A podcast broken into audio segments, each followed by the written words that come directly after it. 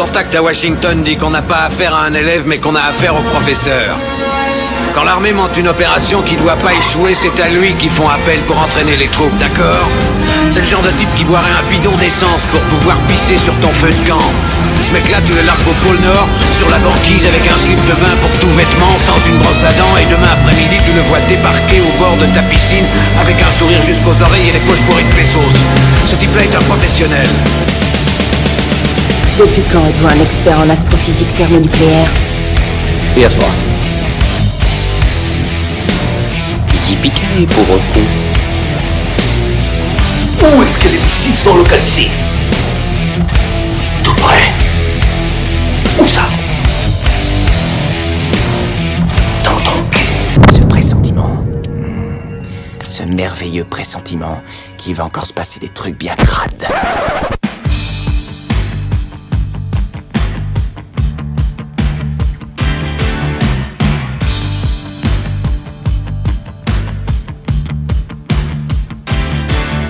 Bonjour et bienvenue dans ce nouveau numéro de Qu'est-ce qui devient? Ah, Aujourd'hui, c'est pas votre belge préféré devant Plastique Bertrand et Jean-Claude Van Damme à la présentation, mais ce sera moi Dantes. Et oui, il a pas pu ou voulu être présent, vous rayez la mention inutile, euh, il a pas pu être des nôtres parce que je cite Bah, moi je pensais que pour une fois on parlerait de bière et pas d'un film. mais bon, je sais pas si vous avez bien saisi son message sur WhatsApp, euh, mais c'est pas grave, c'est parce que c'est pas parce qu'on n'a pas Chris ce soir qu'on peut pas être bien entouré. Alors, il nous partage ses avis salés sur le cinéma et il a l'appétit sexuel d'un saumon pendant la saison des amours. C'est Gravelax qui est avec nous ce soir. Bah, Salut Dantes, oui, bah, je- j'avais très peur, je tremblais devant la description que t'allais faire de moi. Bon, ça va, c'est. Ça va, et j'ai été, j'ai été soft hein, au début, je pensais que tu remontais le courant comme tu remontais les, les entrecuisses des femmes, ce genre de choses, mais Oui, ça reste dans la légende, ça, mais bon. je préfère être soft. oui. Ah, oui, non, mais ouais, j'admire ton fair play, bravo. Ah, il est sûr de dans sa tête que Mort sur le ring et le crime du German Suplex, euh, bah, c'est des romans d'Agatha Christie. C'est Greg qui est là avec nous ce soir. Salut à tous. Ouais, ben moi c'est assez compliqué. Je me suis fait les, les six films dont on va parler ce soir en deux jours. Et franchement, six Cronenberg en deux jours, c'est pas très bon pour la santé mentale. Euh, voilà, cette cascade est réservée aux professionnels. Ne faites pas ça chez vous. Et aujourd'hui, on accueille pour la première fois, et on espère que ce sera pas la dernière, on accueille Mergreen du podcast Planet of the Tapes. Comment ça va, Mergreen? Très bien, merci de m'avoir invité. On va parler d'un réalisateur que j'adore vu que je suis depuis euh, oula, oh, trop longtemps peut-être. Trop alors, il y a- on- Enfin, il n'y a jamais assez d'années euh, pour suivre Cronenberg, pourtant. Oui, mais euh, dans les films qu'on va parler, il y en a que j'ai vu au cinéma et ça date il y a une paire d'années quand même. Il a, il a regardé Scanners quand il avait 3 ans. non, mais j'ai vu, euh, j'ai vu la mouche Ah. au cinéma. Ah oui, Ah, ça sorti. au moins ça, ça place l'âge du personnage. C'est ça. Ouais, j'espère, euh, j'espère ne pas trop faire le vieux con ce soir. On va bien voir. Euh, bah pour vous autres, euh, toi, Gravelax, c'est c'est quoi ton premier contact avec Cronenberg? Premier contact, euh, c'était bah, c'était au cinéma et c'était Existence. Bon voilà, ça un dé- début de vingtaine, quand on va dire ça comme ça. Et c'est tout simplement c'est par Mad Movies, hein, c'est toujours pareil, c'est le magazine qui dans l'adolescence euh, au milieu des années 90 a fait un peu mon éducation euh, au, au vu du cinéma fantastique et c'est Cronenberg forcément revenait euh, comme un modèle, comme un grand nom. Donc euh, voilà, c'est une découverte voilà un peu un peu soft ou pas pas forcément par le meilleur Cronenberg, mais bon euh, qui a son intérêt. Et puis j'ai peu à peu, bah, comme tu dis, remonté euh, la rivière. Voilà, c'est un peu ma société. Et toi, Greg? Je pense que c'est Existence aussi, à savoir que il y a beaucoup de films que j'ai découverts euh, quand j'étais jeune célibataire vivant sur l'île et que j'entrais chez moi à 3, à 3 grammes du mat. et euh, donc euh, je me mettais des films comme ça euh, avec... Comment dire, mes capacités de compréhension un petit peu perturbées, et du coup, le premier Cronenberg a été encore plus conceptuel qu'il ne le devrait. Mais ceci dit, j'ai retrouvé un peu cette sensation quand j'ai découvert certains films de la sélection. Et mais sauf que là j'étais à jeun, donc euh, on va bien voir. Ah, pour certains, c'était carrément une découverte. Oui, ouais, ouais. Et il y en a, j'aurais pu rester encore quelques années sans les découvrir, aucun problème. Ça t'aurait pas fait de mal. Bon, bah, on va rentrer dans le vif du sujet. Hein. Euh, bah, je sais que toi, Gravelax, en général, tu nous prépares un petit, euh, un petit descriptif du, du personnage.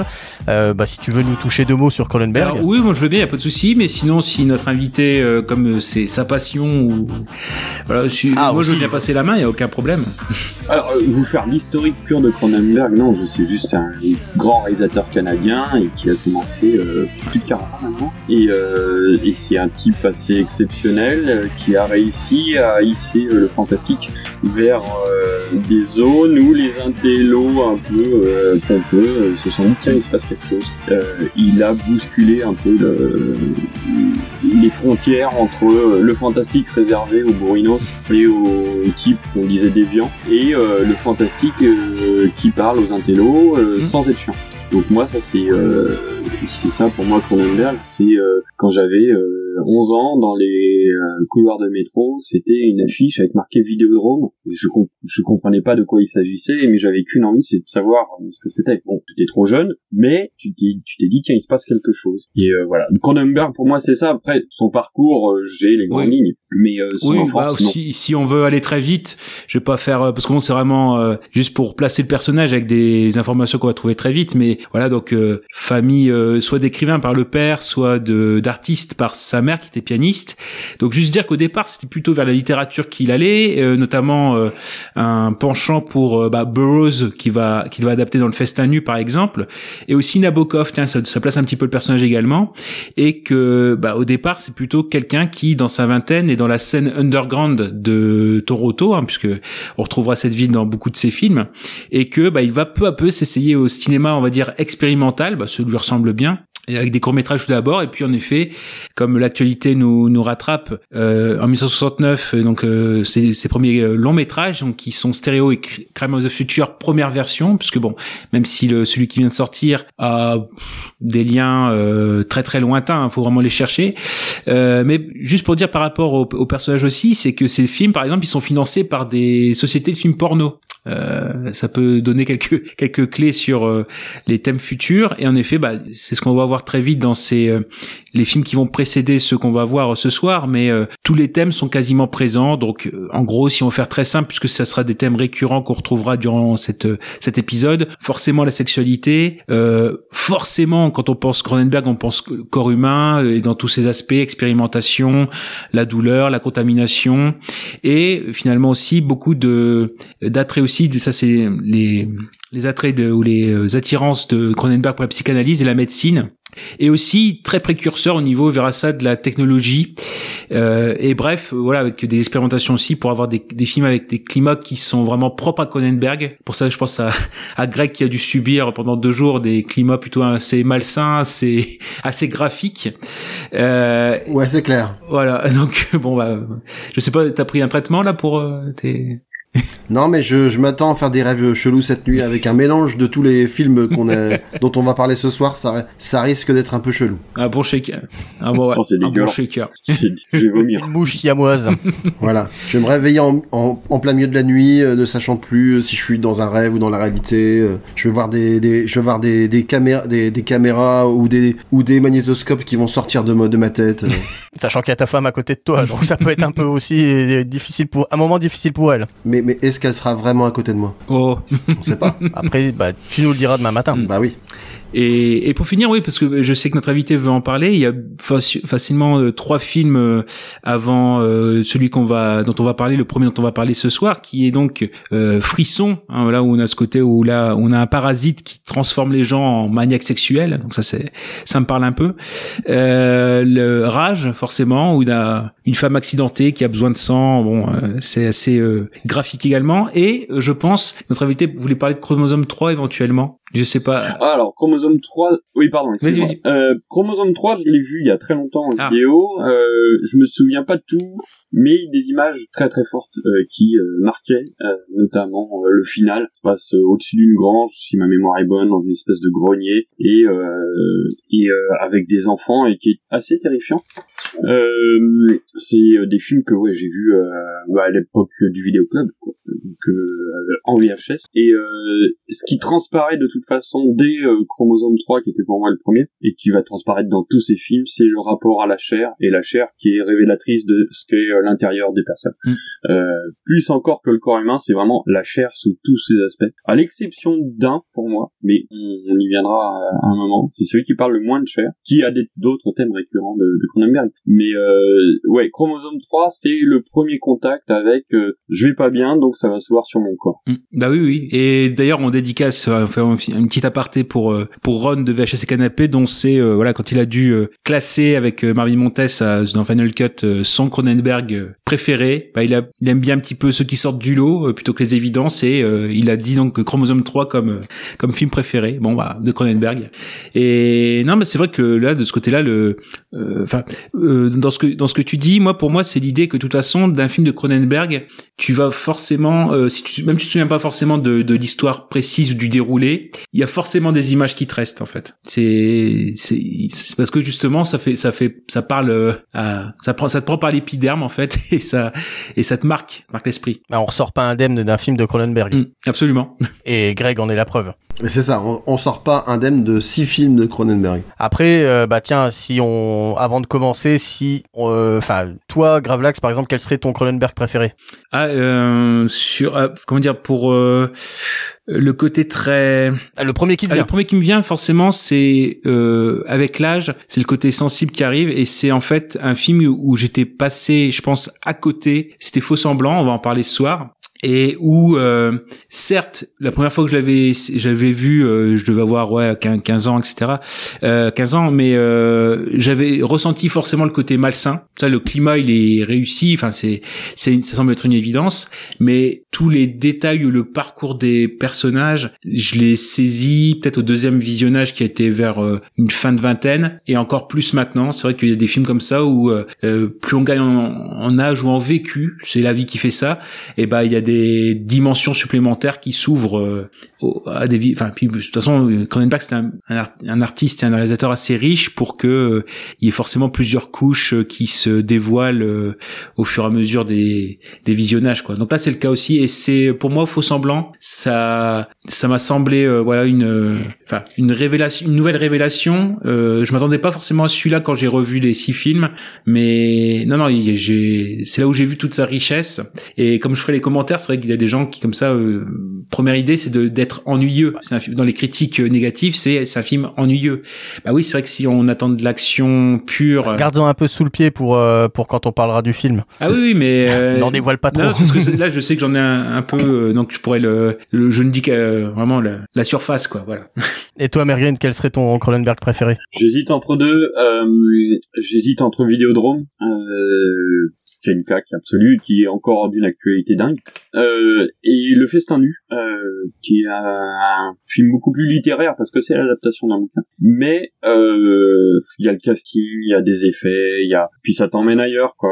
C'est euh, c'est très très spécial. Ça parle de la drogue et on n'en parlera pas ce soir, mais je l'évoquerai peut-être euh, rapidement. C'est un film que j'ai vu au Cinoche aussi et euh, sur grand écran, euh, ça avait euh, ça avait de la gueule. D'accord. Donc là, Bah, tu on me a poses la question, euh, lequel euh, Ah oui, non, mais après, c'est, voilà, ah, comme j'ai dit à Gravelax, le premier qui te vient, tu vois, le, si on- quand on te parle de Cronenberg, le premier titre de film qui te vient, c'est surtout ça, en fait. Ouais, honnêtement, Vidéodrome. Voilà. Comme, bah, on a laissé le temps à Greg de, de répondre à la question pour toi?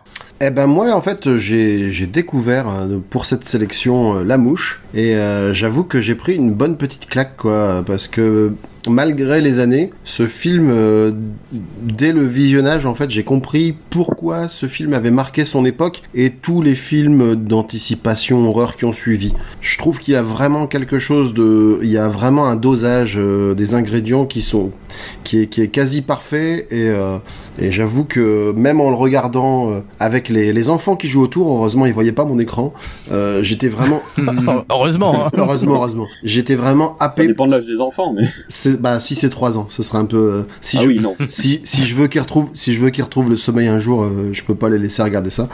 Et euh, Ouais, et si tu veux être tranquille, si tu veux pas les avoir dans le lit jusqu'à leurs 18 ans à peu près. voilà.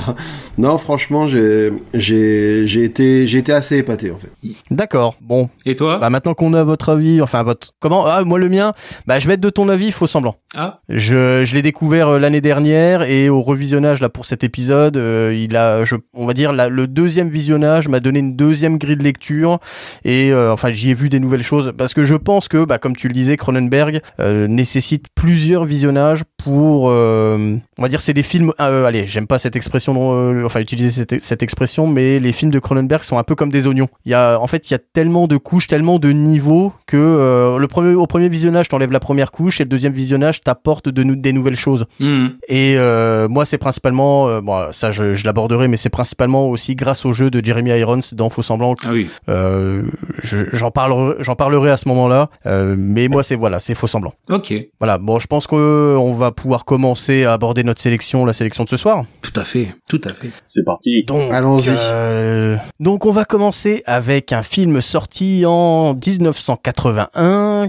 On va commencer par Scanners avec Michael Ironside, Stephen Lack, Jennifer O'Neill, Patrick McGowan, Lawrence Dane. Hum, donc, Scanners, euh, Greg, j'imagine que t'as adoré ce film. Ah, c'est moi qui commence. Diable.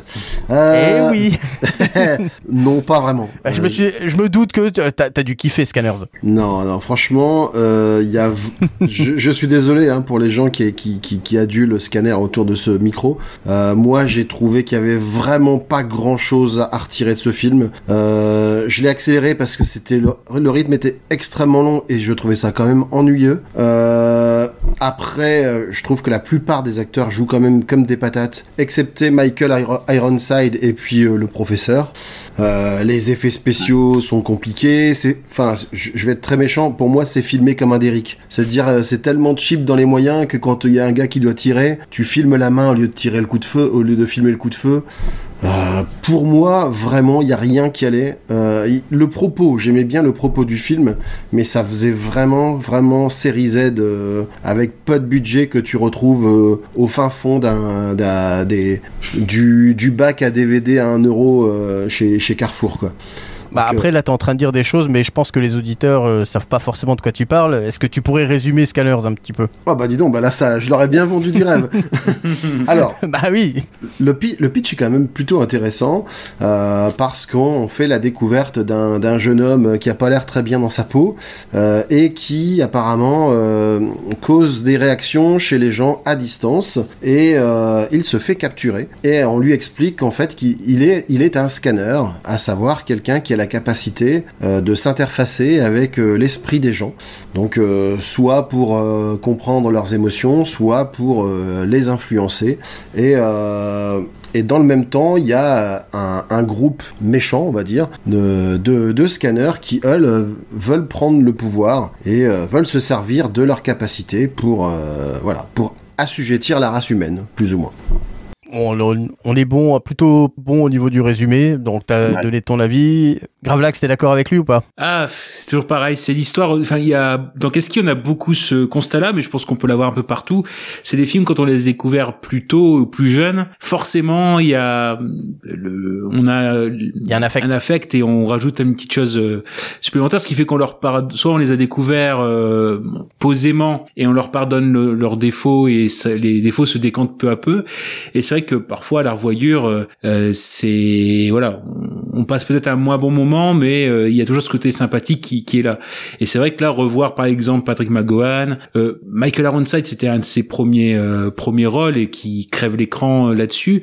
Euh, après, c'est vrai qu'on a, alors c'est là où j'en viens, c'est que euh, ce que je reproche à, à Scanner, mais ce qui peut être parfois son point fort, c'est son personnage principal, le, enfin le, le héros euh, joué par, euh, c'est Stephen, euh, euh, je sais plus comment c'est, La- ou Lack, Lake, ouais, je sais pas parce trop que j'étais j'étais parti sur Stephen Lang qui, qui, qui est quelqu'un d'autre complètement, mais qui, euh, ouais, qui manque un petit peu de charisme ou, enfin voilà. Oh oui, Oh c'est un, oui. c'est un trou noir, c'est un trou noir de charisme le gars quoi.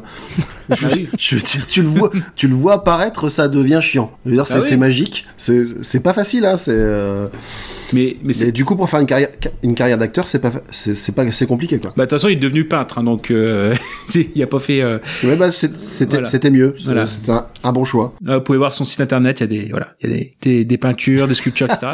euh, non mais euh, ce qui fait que ce que je disais, c'est que le, justement, le fait d'avoir un manque de charisme, ça peut aussi être un avantage par rapport au personnage qui, euh, voilà, se laisse manipuler, qui est une page page blanche, parce que bah voilà, il découvre son pouvoir. C'est euh, Patrick McGowan, enfin le, professeur Roof qui le qui lui fait découvrir. Euh, donc en effet, ce côté un peu voilà transparent, ça peut être voilà de, loin, mais ça peut être une des forces du, du récit. Après, moi je alors ouais, vas-y. Là là où je suis là où je suis à peu près d'accord avec toi malgré tout, c'est qu'en prenant un petit peu de recul sur le film, je me suis dit que euh, à deux décennies près, ça aurait pu être un, un parfait film de super-héros. Et hmm. là, en fait, on aurait vraiment mis l'accent sur le personnage principal charismatique qui aurait emballé euh, toutes les toutes les filles autour de lui, etc. Et avec un, un, un, duel au sommet contre le méchant. Là, je trouve que on, justement le héros, il est un petit peu en retrait au service de, de la trame et de l'histoire. Et ça, par contre, ça fait partie des choses que j'ai quand même appréciées. Hmm. bah oui. Mais après, après toujours pareil, il y a aussi, euh, enfin pour moi, pour moi, ce qui, ce qui, ce qui est fort aussi, c'est que ce film-là, c'est vrai qu'il reste euh, très fort, ne serait-ce que par sa, ses premières scènes, la scène de l'explosion de la tête, ou déjà il y a Chris Wallace qu'on va retrouver dans la mouche au niveau des effets spéciaux qui, qui est déjà là. Et euh, après, faut, faut, faut dire aussi, c'est un film qui, quand on connaît un petit peu son ses coulisses, et a été un film à problème. C'est-à-dire que euh, il y a une histoire où en fait Cronenberg a, a, été pressé pour le faire. C'est-à-dire qu'en gros, il avait deux mois pour euh, faire, faire le film, pour l'écrire. C'est un film aussi qui a été écrit sur le plateau. C'est pour une sombre histoire de déduction fiscale, quoi. En gros, si euh, il dépassait les deux mois, le, le budget du film allait augmenter parce qu'il n'avait pas cette, euh, cette déduction fiscale. Plus ces acteurs aussi qui s'entendaient pas très bien, surtout McGowan, alors qui, a le, qui était euh, très chrétien à l'époque et euh, très alcoolique, faut dire ça aussi, et qui en fait insultait euh, l'actrice principale, enfin qui apparaît, qui apparaît au bout de 37 minutes, euh, Jennifer O'Neill. Mais ils ont même donc euh, c'est très fort parce qu'ils ont ils ont même pas de scène en commun et il a quand même insulté parce que lui comme il était très cato et qu'elle est elle arrêtait pas de divorcer, je crois qu'elle était elle était mariée neuf fois. Ben, en gros, il a traité de traîner à chaque coup qu'il a croisé dans les coulisses. Donc, donc vraiment très bonne ambiance. Ouais, bonne, bonne, ambiance. Bonne ambiance. Ah, ouais, si si. C'est un... non, et puis voilà, ben, entre collègues. Bah sympa, ouais. Et, et non, donc ce qui fait que cette partie-là, euh, enfin pour, pour, moi, ouais, quand on connaît ce, ce, ce côté un petit peu euh, urgent, et, et, justement, Cronenberg le dit, dit lui-même, c'est son film le plus frustrant. C'est il a eu le plus de frustration parce qu'il il voyait tout le potentiel et euh, justement, il a trouvé qu'il y avait du gâchis, quoi. Il, a fait ce qu'il a pu et on va dire pour euh, bon, le, résultat se tient quand on connaît à peu près les conditions. On peut lui pardonner ça un petit peu. Après, voilà, c'est pas non plus euh, bon. Généralement, un film, il se, il se voilà, il se regarde et en théorie, on n'a pas besoin d'en savoir plus. Euh, il doit se suffire à lui-même. Bon, peut-être connaître un petit peu les les coulisses, ça permet de pardonner quelques petites, euh, enfin quelques petits ou gros défauts selon les selon les personnes. Voilà. De faire passer la pilule. Voilà. et toi, Merkin Ouais, je suis pas du tout d'accord avec Greg. Ah. Euh... Allez, clash. Allez, clash. Non, mais pas, pas, pas plus gros clash que ça. Vas-y, je t'attends. quand tu parles d'un mec télépathe euh, qu'on utilise pour des expériences, pour une lutte de pouvoir, avec des veines qui gonflent et qui peut faire éclater les gens, euh, pense à un long métrage qui est arrivé quelques années plus tard, un truc d'animation japonais, ça, ça, vous parle ou pas? Ah, Tu me l'enlèves de la bouche. J'allais, en... franchement, j'allais faire le parallèle, moi. Ouais. En fait, c'est deux ans après en manga. Voilà, et c'est un film ultra séminal. Et pour moi, Katsuhiro Otomo, il a forcément vu Scanner. C'est pas possible de trouver. Ah, Gravelax, euh... il a l'œil qui frise là. Ouais, c'est pas, très, enfin c'est pas très euh, audi... enfin non, pour les auditeurs. Il y a des euh, inspirations. Il y a des inspirations. Euh, là-dessus, tu rajoutes. Euh, bah, là, tu l'as pas dit, mais euh, justement pour les auditeurs, euh, Mergren parlait d'Akira, au cas où. Ah, je l'ai pas dit, pardon. ah, t'as parlé de Katsuhiro Otomo, mais euh, tout le monde ne, ne situe pas forcément Katsuhiro Otomo. La devinette, stop, je suis un manga créé par Katsuhiro Otomo. Avec des gens qui explosent. Donc moi je trouve qu'il y a des choses très séminales dans, dans Scanners. Il a ses maladresses, certes, il a eu des problèmes de production, certes. Il a des images qui restent très très fortes. Une scène finale avec Michael Ironside qui gonfle de tous les côtés. Ça, ça imprime la rétine, comme on l'a dit pour Chromosome et d'autres. Euh, et euh, c'est un, un, film assez fort. C'est pas son meilleur, certes. On voit en fait le potentiel de ce qui va donner le meilleur derrière. Et euh, et il y a aussi des choses qui ont inspiré. pour moi, il y a, des choses que je retrouve dans Robocop, par exemple. dans, dans ce film-là, euh, sur des scènes qui peuvent être assez courtes, mais aussi sur les luttes de pouvoir, la prise de pouvoir par des sociétés privées, des choses comme ça. Donc euh, ça reste un film qui est très intéressant à voir d'un point de vue histoire du cinéma, et le scénar est quand même plutôt bon, même s'il y a des trous, même s'il y a euh, des raccourcis, euh, il y a des choses qui sont très très bien. Et puis moi, un Patrick McGowan, il peut être odieux dans la vie, hein, mais le prisonnier, l'évadé d'Alcatraz et tant d'autres, je, je prends parce que je suis, je suis un amoureux, je suis un nostalgique et, voilà. Mais Scanners mérite à mon sens un petit peu plus que ce que Greg en a dit. Mais... Les effets spéciaux sont, sont vachement bien. Euh, on reviendra peut-être sur les effets spéciaux euh, et l'importance de faire du réel, du physique pour ce type d'effets spéciaux-là. Ça marche très très fort. Ah, les effets pratiques. Les ça effets pratiques. Enfin, ça vieillira toujours mieux qu'un effet numérique euh, pas terrible. Surtout sur tout ce qui touche au corps. Euh, bah, euh, moi, en fait, il y a un truc que vous avez, vous avez pas forcément abordé et que, en fait, en se documentant un peu sur le film, il y a souvent dans ce qui ce qui transparaît sur Internet et on va dire au deuxième visionnage, je, moi je l'ai vu. Euh, les gens font un parallèle avec Star Wars par exemple. Ils, ils, comment dire, ils rapprochent beaucoup Scanners de Star Wars avec la. Oui oui oui exactement. Si si. Euh, avec des personnages qui ont des pouvoirs télépathiques, qui peuvent contrôler les choses, qui ont des. Hum, alors, ça peut être un peu avec aussi la scène où il y a euh, Daryl Revok qui dit à Cameron "Je suis ton frère", euh, qui est souvent rapproché à "Je suis ton père". Et alors là, je te vois faire la moue, Mergrina, mais quand on sait, euh, quand on sait que euh, comment s'appelle Cronenberg a été approché pour réaliser l'Empire contre-attaque. Oh, non, le Retour du Jedi. Ah oui, pardon, oui, c'est le Retour du Jedi. Bah, on peut, est-ce qu'on peut en faire un parallèle Je sais pas. Après, euh, l'interprétation est libre, hein, bien sûr. Hein mais on peut, euh, on peut se poser des questions. Qu'est-ce que j'aurais voulu voir les Ewoks traités par Cronenberg ou, ou, par, ou par Lynch. Des, Ewoks euh, dégueulasses, rampants. Ça aurait été des, ça aurait été des mutants. ouais, ouais, ouais, un peu plus classe. Non, mais euh, je, oui. Alors après non, c'est peut-être un peu trop intellectualisé hein, comme comme avis. Hein.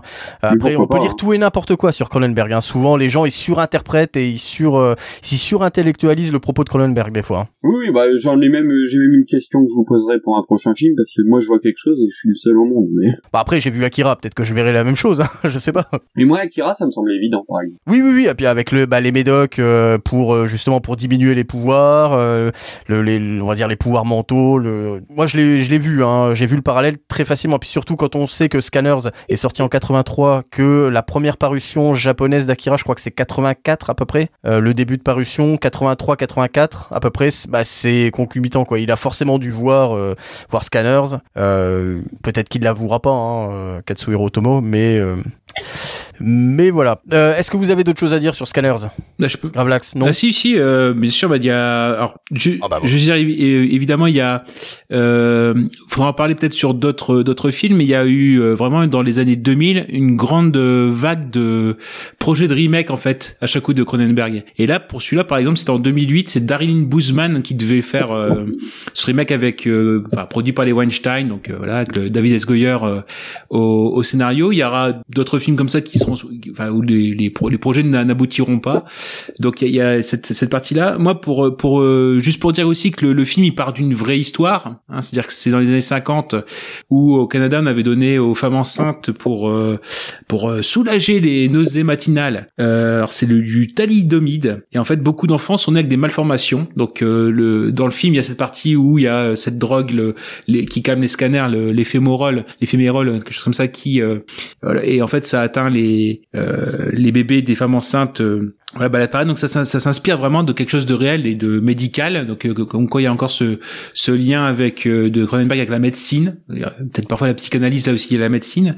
Et euh, non, moi, ce qui dans les thématiques de Cronenberg et qui sont évoquées parfois trop rapidement dans ce film-là, il y a le fait que parfois il y a, il y a aussi un scanner, alors qui s'appelle Benjamin, Pierce, je crois que ça, et qui est le seul scanner qui arrive à maîtriser parce que ça fait quand même un sacré foin dans la tête, qui arrive à maîtriser son son, enfin son pouvoir grâce à l'art. C'est, euh, il est artiste et en fait toute sa rage euh, et en fait toute sa rage passe dans euh, euh, la conception de d'œuvres qui sont exposées, etc. Et en fait c'est le, le thème de l'art comme thérapie. Voilà, c'est le, c'est la seule chose qui guérit. Et donc là on a cette, c'est un tout petit thème dans, dans le film parce que finalement la scène elle est très rapide. Hein, le, le personnage disparaît assez vite, mais il y a plein de sous-thèmes comme ça quand on dit, quand, quand on parle des sous-couches bah voilà il y a, a peut-être une petite une petite partie qui au premier visionnage euh, c'est pas forcément ce qu'on retient du film et qui pourtant est est présente. Et non sinon moi c'était en, en question c'était euh, le fait que bah finalement le, le film sans spoiler forcément le, le film, euh, il finit quand même par une fin pour moi qui peut être euh, ouverte et énigmatique. Donc sans spoiler, je peux vous poser la question pour connaître votre interprétation. Euh, je vais la poser comme ça euh, Veil, Cameron Veil ou euh, Daryl Revok Ah bah moi, pour moi, ça c'est c'est assez limpide. C'est les, les les gentils qui gagnent quoi. D'accord. Ah bah non. Bah, Bah non. non, enfin c'est c'est pas sans, sans que ça soit limpide, je préfère l'interprétation des méchants parce que je suis un cynique pourri et, et désespérément négatif, mais mais c'est euh, ouais non, je, je je préfère la fin où les méchants gagnent. mhm. Enfin cette interprétation là. Après ouais, c'est question d'interprétation et puis peut-être qu'un revisionnage en plus aussi apporterait une nouvelle lecture et changerait le parce que justement, je, je pense que j'aurais la même question que toi mais sur faux semblant. Ah oui. Euh, on, on y reviendra aussi. Euh, bah moi pour moi, c'est Cameron. Ouais. hmm, D'accord. Voilà, quand on part du principe qu'il s'interface avec son avec son frère, enfin voilà, sans, sans spoiler. Ouais, ça va être dur là. Après- ça va être dur de donner son avis sans vraiment spoiler. Voilà, exactement. Euh, non, bah après pour moi, ouais, c'est Cameron. Euh, Et toi, euh, Gravelax? Ah, euh, alors pour moi, c'est Cameron, mais juste parce que dans les, en, dans, dans l'intention telle quelle, moi j'aimerais bien que ce soit euh, une fin, les fins où les méchants gagnent, méchants gagnent, c'est rare. euh, j'aimerais bien essayer, dans ce dans ce compte-là pour dire, dans ce camp-là, pour euh, être surpris, on va dire ça comme ça. Mais après, dans la lecture de ce qui était prévu dans les scripts, etc., il y avait une scène, en effet, euh, c'est parce que c'est au niveau des effets spéciaux, c'était compliqué à faire pour l'époque. C'était, il y avait en effet la, la scène d'un, voilà, la- un effet spécial qui faisait le transfert de d'esprit où les- le, Oh. le, le transfert d'esprit était visible. Donc, en effet, ça laisse plus trop euh, euh, libre cours à l'interprétation. la place à l'imagination. Voilà. Et puis, voilà. et puis à la fin, il y a, il y, a, il y a la couleur de la pupille aussi. Hmm qui du coup Il y a la couleur de la pupille. Oui, oui, oui, oui. Qui est censée rappeler. euh, En même temps, des Cronenberg qui finissent bien, il y en a pas des masses. hein. Ah, et beaucoup sont en fin ouverte aussi, Ouais, ouais, ouais. ouais. sont en fin dans ceux ouverte et qui suivent, euh, laissent- Ouais, qui laissent la Oui, place oui. à l'interprétation et à l'imagination du spectateur. ouais, ouais. Bon, vous avez quelque chose d'autre à dire? C'est bon. Bon, bah, on va passer aux commentaires. Et je tiens aussi à euh, corriger quelque chose que j'ai dit, je crois, euh, là juste avant. hein. J'ai dit que Scanners c'était 83. Non, en fait c'est 81. Voilà. Donc ça a laissé largement le temps à Katsuhiro Otomo de le voir pour s'inspirer pour Akira. C'est impardonnable. Ce genre d'erreur. Ouais, je sais, je sais, Franchement, je sais. euh, Je, vais me faire pardonner en lisant les commentaires. Si Chris avait été là, ça serait jamais produit. Non mais voilà quoi. Je veux dire carton jaune, carton jaune. Bon bah, bah, on d'une arrête l'enregistrement. Générique. Salut à tous. Bon, bah, c'est moi qui me suis euh, chargé des commentaires sur Scanners. Euh, tuc, tuc, tuc, tuc. Bah, je vais commencer par les commentaires 0 étoile. Euh, le pseudo du, de la personne, c'est Imaginaire. Waouh. Ah, ce film, mais il est trop nul. C'est impressionnant. J'ai rarement vu un film avec autant de longueur. Le scénario, il dégoûte. Je croyais que c'était un film gore, mais pas du tout. Dans le film, il y a que deux scènes avec un peu de sang. Tout le reste, c'est que du blabla. Après, c'est sûr, il faut le remettre dans son contexte, dans son époque. Mais quand même, ça reste nul. Imaginaire, je crois que c'est le pseudo de, de Greg. Oui. Ouais. Non, je, euh, je, je, je serais pas aussi dur que ça. Je serais pas aussi dur que ça quand même. Il y a des lettres en commun. Ouais, c'est ça. C'est Imagi Greg. Imagine Greg. Voilà. Tu m'as percé à jour. Et ouais, je vais prendre tous tes commentaires sur le net. c'est ça.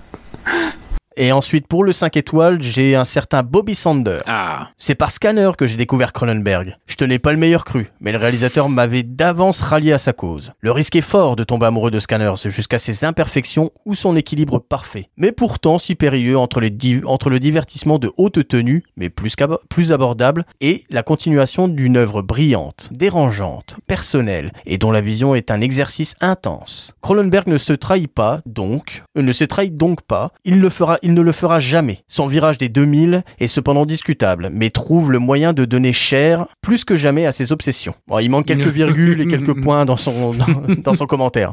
Mais il a bien aimé. Bon, voilà.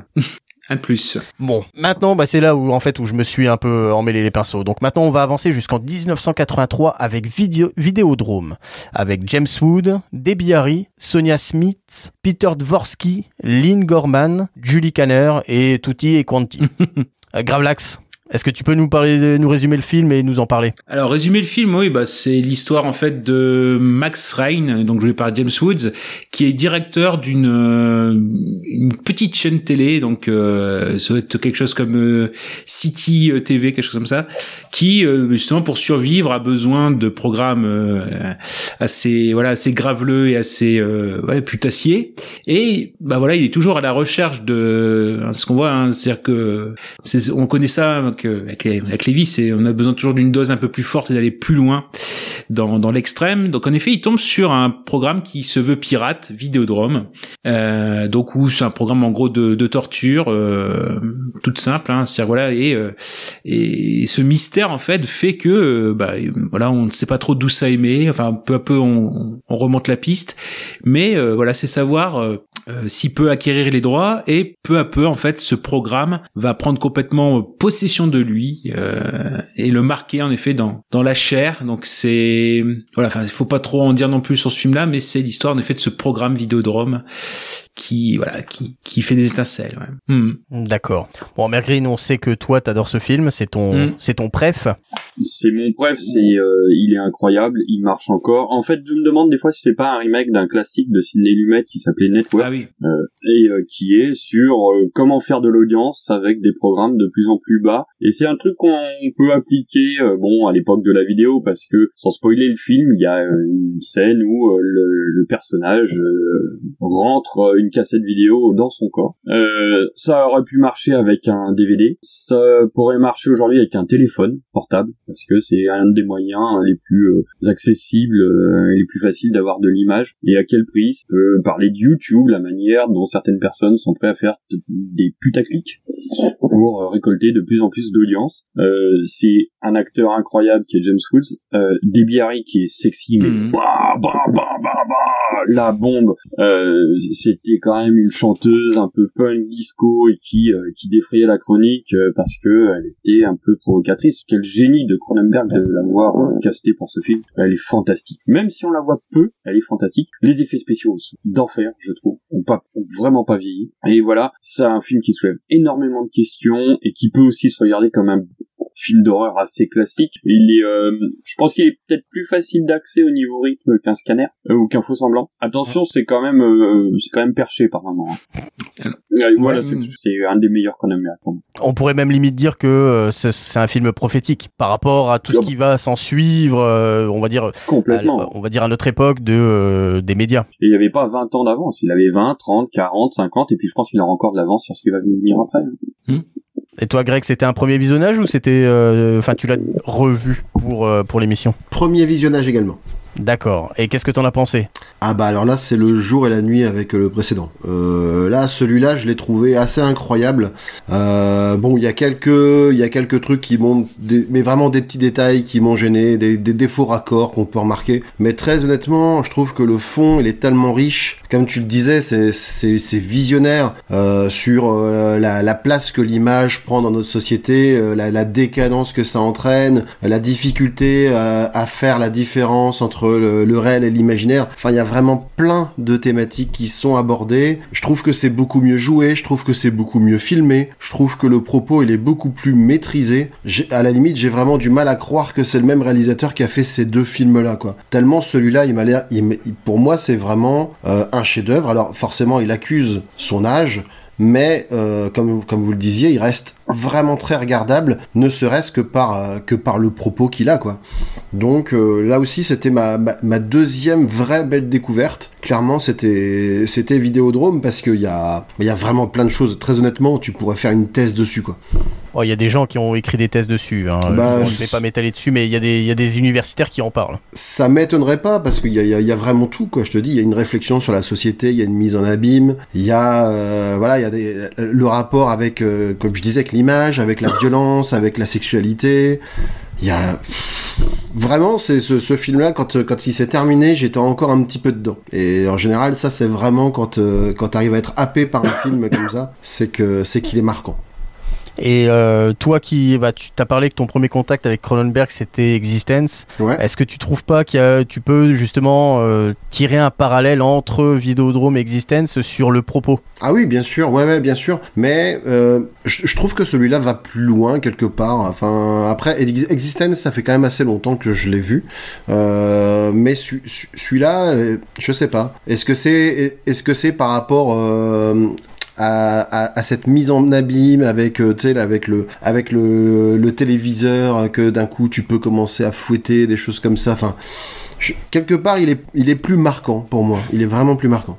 Bah après c'est pour ça que euh, enfin en en discutant en off on a préféré mettre Vidéodrome enfin moi j'ai préféré euh, mettre Vidéodrome que Existence qui est peut-être un, Ah qui a un propos plus fédérateur que Existence Bah oui, euh, Existence, de toute façon, on est très, Euh, on est très dans le, c'est le jeu vidéo. C'est peut-être un médium forcément moins rassembleur, euh, façon de parler, euh, que la. c'est ça c'est moins fédérateur Mm. et puis on- ça concerne plus les jeunes que euh, que la télé par rapport la télé plus de monde la regarde et en utilisant la on va dire le média télévisuel tu englobes actuellement tout ce qui peut être YouTube tout ce qui peut être euh, bah, le contenu sur internet Oui. et euh, Ah, Tu peux même aller, tu peux même aller, aller jusqu'au futur avec le métaverse. Hein. Euh, dire, Aussi, oui, oui. Mais f- après, après ça, le métaverse, moi, je le rapprocherais peut-être plus d'Existence. Mais bon, Mhm. ça, c'est encore, euh, on- c'est pas un film qu'on a choisi euh, pour ce soir. Ouais. Et bah là, pour euh, pour pour Existence, je sais, je sais pas si vous serez d'accord, hein, mais on est encore dans euh, dans une des thématiques fortes de de Cronenberg où on est, euh, on a déjà ce rapport à la transformation, à la transcendance via la technologie, où le, le corps se transforme à l'aide ou à cause de la technologie. Oui, oui. Je- Moi, j'avais j'a- j'avais lu des choses un petit peu justement sur Cronenberg en- pour préparer l'émission et euh, disait que là, on est vraiment effectivement dans, dans, dans une phase où c'est vraiment la transformation du corps et que dans les œuvres postérieures, ce sera plus la transformation de l'esprit.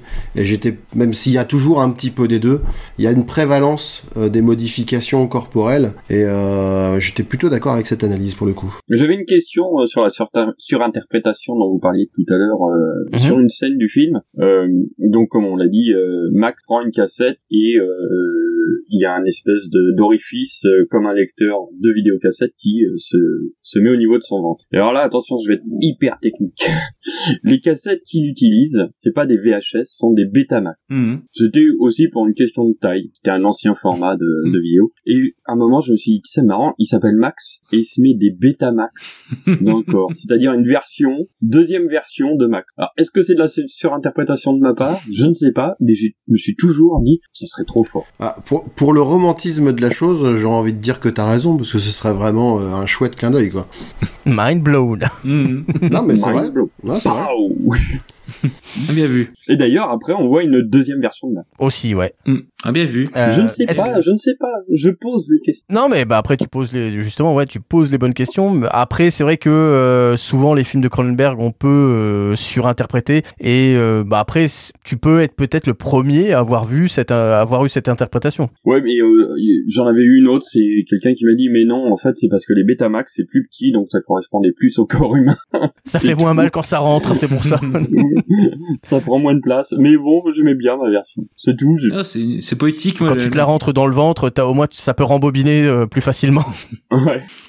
Est-ce que quelqu'un a encore quelque chose à dire sur euh, Bah, Vidéodrome? Bah moi parce que finalement j'ai fait le résumé, j'ai pas dit grand chose d'autre. Donc euh... Ah bah oui c'est ouais. vrai pardon. Bah, vas-y pas de vas-y. souci. Non mais c'est donc, nous, nous t'autorisons. Oui, et puis surtout il y a des sujets assez sympas. Alors c'est vrai que euh, Greg il avait raison, le film il a vieilli par certains aspects parce que ne serait-ce que le contenu du programme euh, Vidéodrome, bah, pour moi c'est un jeudi au Pandémonium, euh, la boîte que je fréquente euh, euh, du côté de Maubeuge. mais voilà. C'est Mais ça. C'est oui donc c'est du snuff quand même. C'est hein, pour- c'est Première fois que tu nous en parles hein, du Ouais. Pandémonium. hein. ah oui, pour, bah, pour lui, c'est la- pour Cronenberg, moins je sais que les jeudis t'es pas chez moi. voilà, pour les pour les pour, euh, pour, euh, Cronenberg, c'est l'apocalypse, pour Gravelax, c'est un jeudi. C'est ça. ouais. Non, non, donc oui, oui, je donne mon agenda. Donc euh, le Pandémonium c'est le jeudi et la boîte à sardines euh, c'est c'est plus soft hein, mais si on se mélange c'est le, le samedi soir. Voilà. Bon, voilà. À, à part, à, à part qu'un ski, à part qu'un ski, c'est c'est autre chose. Donc ouais, bref, ouais, donc on a ce côté-là où euh, bon, euh, le, le côté provocation. Mais après, si on va un tout petit peu plus sur ce terrain, quand vous disiez euh, finalement, il y a des choses qui sont encore là aujourd'hui. C'est rien que le contenu du programme euh, Vidéodrome où c'est décrit comme juste de la torture, euh, euh, c'est juste de la torture et, du meurtre en fait. C'est vraiment fait. Il n'y a pas de scénar, pas de personnage, juste la torture, juste du meurtre. Bah finalement, c'est ce qu'on a. Alors ça, c'est un message de Gray qui me l'a dit. Il me dit, il m'a fait une pensée. Il m'a dit, bah ça me fait penser au Gonzo. Euh, le Gonzo, c'est-à-dire Ouais, voilà, c'est-à-dire qu'il y a ouais, pas de pas de personnage, euh, voilà, juste euh, juste du sexe, voilà. Ouais. Bon, je mets ça sur le dos de Grey, hein, vous, vous m'excuserez, bon, c'est moi qui l'ai dit. hein. Euh, voilà, voilà. Non mais Gray, t'es un peu parmi nous euh, voilà, c'est grâce à Gravelax. c'est pour ça, voilà. Donc euh, non, mais sinon après, oui, il y a tout ce qui est aussi la précurseur sur les identités, euh, bah, ce qu'on appelle les avatars. Bah, nous ce soir, par exemple, voilà, le fait d'avoir Dantès, euh, euh, Gravelax, euh, Chri- Christophe, hein, faut le rappeler que voilà, Chris c'est Christophe. Je sais qu'il aime bien qu'on qu'on rappelle son, son prénom. voilà. Et euh, non, mais c'est vraiment très très intéressant sur tout ce qui va euh, euh, aussi tout ce qui est frontière euh, entre euh, médiatisation vie privée vie publique où la la, la comment dire la cassure est, est souvent très floue et finalement bah aujourd'hui c'est ce qu'on voit avec parfois enfin on va pas faire avec la télé-réalité mais parfois des la, la volonté d'être médiatisé à tout prix sans forcément avoir grand chose à dire derrière et sans que les le le contenu ait du sens bon après je pense que euh, Cronenberg avait pas non plus euh, euh, prévu qu'il y aurait par exemple autant de chaînes télé quoique là déjà tel quel je crois que la Il y en a pas mal, hein. bah ouais, c'est- c'est- Le, c'est- le- le canal canal 80 83, c'est a 83 déjà. C'est qu'il y en a quelques-uns quand même. Ouais. voilà déjà Ouais, mais c'était aussi une culture américaine parce Mm. qu'eux, ils avaient le câble, alors que chez nous, c'était un truc qui était euh, complètement inexistant. Nous, on avait quatre Au moment chaînes, où on était sorti. contents, nous. Euh, moi j'avais moi j'avais moins que ça. Je vivais à la campagne, euh, j'avais euh, j'avais la une, la deux, Ouais, la trois et j'avais deux chaînes belges. Bah. Et après, juste, euh, juste pour revenir sur ça, c'est vrai que dans les thématiques très fortes, bah forcément dans dans ce qui euh, euh, ce qui touche au corps, là pour Cronenberg, il y a beaucoup, il y a forcément le rapport et on, on l'oublie un petit peu parfois, mais avec la technologie. Et là, peut-être qu'il avait prévu avec la télé ou, ou des écrans, mais finalement, c'est vrai que le- la technologie comme extension de nous-mêmes, bah, si on prend aujourd'hui les smartphones, euh, c'est vrai que finalement, c'est c'est un outil qu'on a tout le temps, enfin tout, souvent à la main ou et qui est une extension de, de nous-mêmes. Je prends une, il y avait ça avec une, enfin un artiste qui avait fait une photo avec euh, où il avait enlevé justement, enfin il avait pris des personnes dans la rue qui avaient leur smartphone à la main, il avait enlevé les smartphones euh, numériquement. Et ça faisait vraiment que tout le monde regardait sa main. Euh, donc il y, y a aussi cette, ce cette petite partie-là, la technologie comme extension de nous-mêmes. Bon, euh, voilà, il, il, avait prévu ça, mais pas que le même média. Mais euh, il y a cette idée-là, cette, ou du moins cette thématique-là qui, qui est qui est présente. Euh, non, après voilà, c'est dans, dans les autres choses, on va pas les, on va pas non plus euh, épiloguer, mais ouais, donc il y a tout ce qui se rapporte avec la fascination de l'image. Et comme vous, j'ai noté en effet que bah, Debbie Harry, elle est vraiment euh, magnifique dedans. Justement, j'avais prévu de, enfin pas, pas pas prévu, mais justement, je me suis, je me suis demandé qu'est-ce qu'elle avait fait comme autre film. Et c'est vrai que Ah, très peu. très peu. Ouais. Elle a très peu fait de films. Et je te remercie parce que ça me permet de rebondir à la fois bah, sur sur ce Mm. que tu viens de dire et sur un truc que Greg a dit.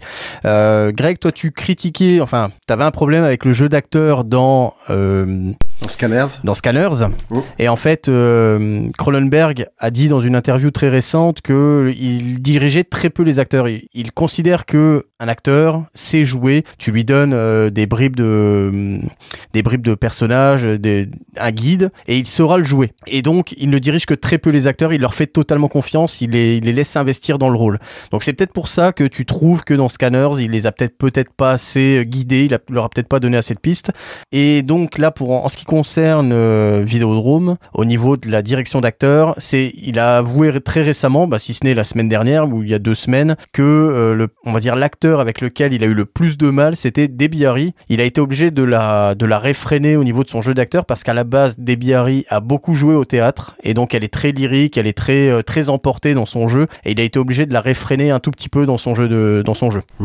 Bah, d'ailleurs, tu, tu, dis, tu parlais de Cronenberg avec des déclarations de la semaine dernière. Euh, on aurait peut-être, dû préciser, je sais pas si tu l'as fait, j'étais pas attentif, mais que l'une des raisons pour lesquelles on fait cette émission, c'est parce qu'il y a une actualité Cronenberg en ce moment. J'y ai pas pensé, je pensais justement en parler à la fin, euh, mais on peut, oui, c'est vrai qu'une des principales raisons pour lesquelles on aborde Cronenberg cette semaine, c'est parce qu'il a une actualité et que est sorti la semaine dernière ou cette semaine euh, Les Crimes du futur, euh, film avec Viggo Mortensen, Léa Seydoux et Kirsten Stewart qui a été présenté à Cannes. Voilà, et donc c'est oui une des principales raisons qui fait que l'on colle pour une peut-être pour une fois, je sais pas. euh, Là pour le coup, on colle à l'actualité et on vous propose un, une émission raccord avec l'actualité. Et en parlant de, de, de Crimes of the Future, avec mon accent superbe anglais, euh, j'ai vu qu'en fait, dans les longs métrages, en regardant sa filmo, il y a un autre film de 1970 qui s'appelle comme ça. Alors, est-ce que... Je l'ai évoqué. Je l'ai Et Gravelax évoqué. l'a évoqué. Ouais, et du coup, il y a très peu de liens, comme il l'a dit. d'accord, ok. Il a, il a refait complètement un autre truc. Voilà. Voilà. Il a repris le titre, euh, voilà. et- Donc, euh, t'étais pas attentif. tu seras puni, tu seras châtié. Désolé. Ah, chouette. J'ai fait exprès. Et qui s'est chargé des commentaires pour Vidéodrome? Alors c'est moi. Alors juste de, de- de trucs euh, avant, c'est justement au niveau des effets spéciaux, des maquillages, c'est Rick Baker, faut le dire quand même. Hein, c'est le loup-garou de Londres, euh, Hurlement. Donc c'est quand même pas pas n'importe quoi. Juste avant.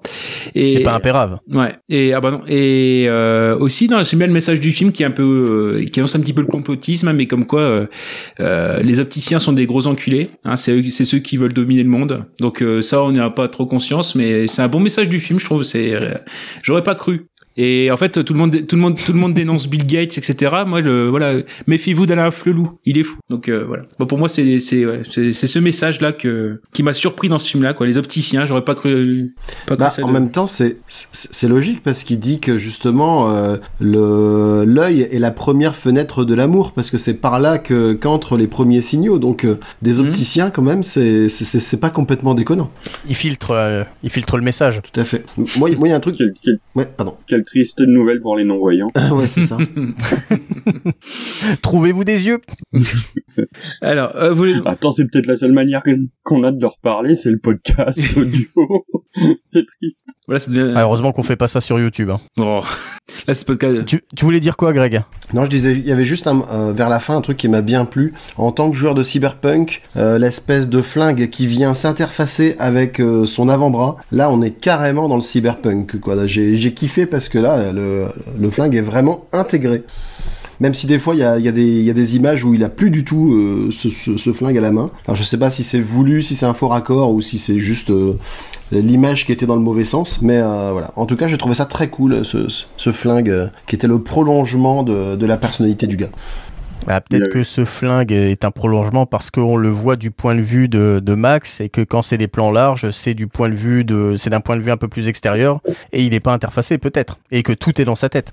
Ouh, ouh, alors attends, je vais me reprendre une bière et euh, je, te, je te redis ça dans une heure. D'accord, ok, pas de souci. Alors, j'ai réfléchi. T'as t'as raison.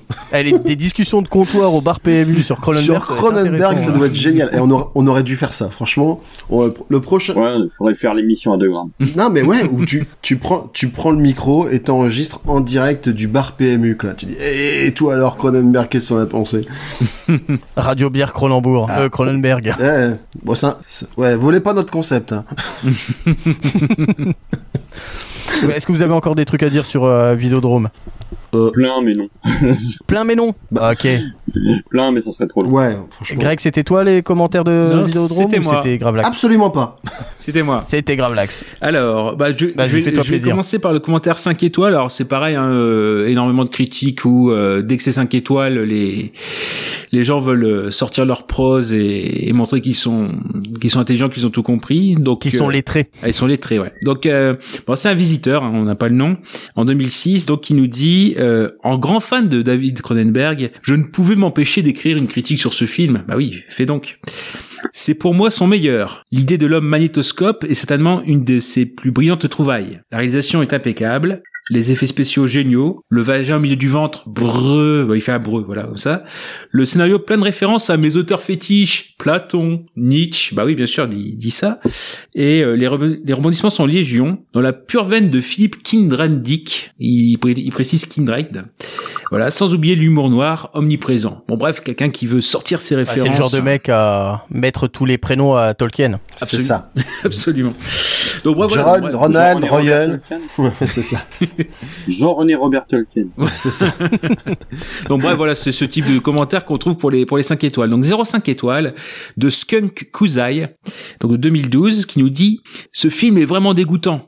Certes, l'idée de Cronenberg n'est pas mal en ce qui concerne de dénoncer la dictature de la télé, et c'est un bon message. Mais ce qu'il réussit à faire, c'est d'effrayer les enfants qui tombent dessus par hasard, ou des personnes comme moi à l'âme sensible. Ah oui. si tu laisses les enfants regarder ça, ouais, je veux bien croire qu'ils puissent être un peu perturbés, hein, globalement. euh. Mais, mais, mais ça vaut pour la plupart de ces films. hein. Ouais. Alors, une grosse bouche qui donne l'impression qu'elle veut dévorer quelqu'un. Un homme qui s'ouvre en deux. Les organes vitaux qui ressortent. J'en passe et des meilleurs. La vieille bande-annonce en mauvaise 3D est très laide et impressionnante. Elle peut réveiller des peurs remontant à la petite enfance comme les yeux en gros plan d'un personnage bleu et non humain. Et oui, j'ai l'oculophobie, cette peur des yeux depuis mon enfance. Donc ouais, c'est il y a ça. La musique est très angoissante, donc c'est vraiment quelqu'un d'angoissé. Euh, à moins d'être, à moins d'avoir bien saisi le message de Cronenberg, ce qui n'est pas évident pour des enfants trop jeunes. Donc je sais pas pourquoi ils veulent faire regarder à des gamins, mais bon voilà. Euh, il vaut mieux réserver ce, film à un public averti. Bon bah, qui n'y avait pas pensé. Pour ma part, certaines images de ce film m'ont poursuivi pendant plusieurs jours et plusieurs nuits. Donc voilà, on a quelqu'un qui est très angoissé euh, et que le film, voilà, il a- que le film l'a vraiment perturbé. Voilà. Encore une. oh, Après, c'est vrai que peut-être que le film est tout public, hein. Je sais pas. C'est ce que j'allais dire. Il y a, il y a- dans dans tous les cas, il y a de quoi traumatiser. Et puis, on, on- peut bien aussi se dire que euh, Cronenberg, pour avoir fait des films comme Scanners, comme celui-là, comme La Mouche et tout, il doit avoir des rêves sympas aussi quand même. hein. Euh, oui, enfin c'est parti. euh, juste pour Vidéodrome, c'est parti d'un de ses rêves, mais c'est juste euh, le fait d'avoir euh, l'image floue, quelque chose comme ça ici. Bah un peu comme euh, nous quand on était jeunes avec le porno de canal, euh, quand on n'avait pas le décodeur, euh, on, essayait de deviner ce qu'il y avait derrière. Bah lui c'est pareil, il, se réveillait avec, enfin avec euh, le, le, le câble etc. Il voulait voir ce qu'il y avait derrière les images. Donc il y avait au moins, enfin du moins, euh, à part d'autres thèmes de société aussi qui étaient à l'époque les débats qu'on voit le- au début du film, c'était des débats qui avaient lieu euh, réellement la télé canadienne. Et euh, il y a aussi son professeur des médias qui avait fait donc le la phrase, euh, voilà le le comment dire le le médium et le- Oblivion. voilà ça, le médium et le message. Bah c'est euh, le son professeur dans la réalité de Cronenberg, c'est euh, Ma- Marshall McLuhan, quelque chose comme ça. Donc qui, donc en effet, en effet, voilà, c'est euh, euh, ça fait partie, ça, ça démarre notamment d'un rêve de Cronenberg pour une partie du film. Mais ouais, ouais, c'est ça. Donc il, il mobilise ses rêves. Voilà, c'est c'est vrai. Bah, je tenais à préciser pour nos plus jeunes auditeurs hein, qui n'ont pas connu le, qui ont pas connu, le- qui ont pas connu Canal Plus euh, encrypté. euh, il a, il a dit comme nous quand on était plus jeunes, on regardait Canal Plus euh, encrypté. Alors Canal Plus avant apparaissait sur le sur le Canal 4 encrypté et quand il y avait le porno qui passait, on était tous euh, le nez collé à l'écran pour essayer de choper un bout de, de sein euh, euh, flouté, encrypté. Euh, voilà, je tenais à le préciser. Essayer de comprendre les dialogues aussi. Jamais, jamais on a fait ça. Et c'était vraiment que pour voir les seins, c'est tout, Ouais, pas que plus. les nichons. Ouais, c'est de comprendre l'histoire Et aussi. J'en ai surpris plus d'un qui regardait la mire quand c'était euh, quand c'était pas le, le film euh, hétéro. Hein.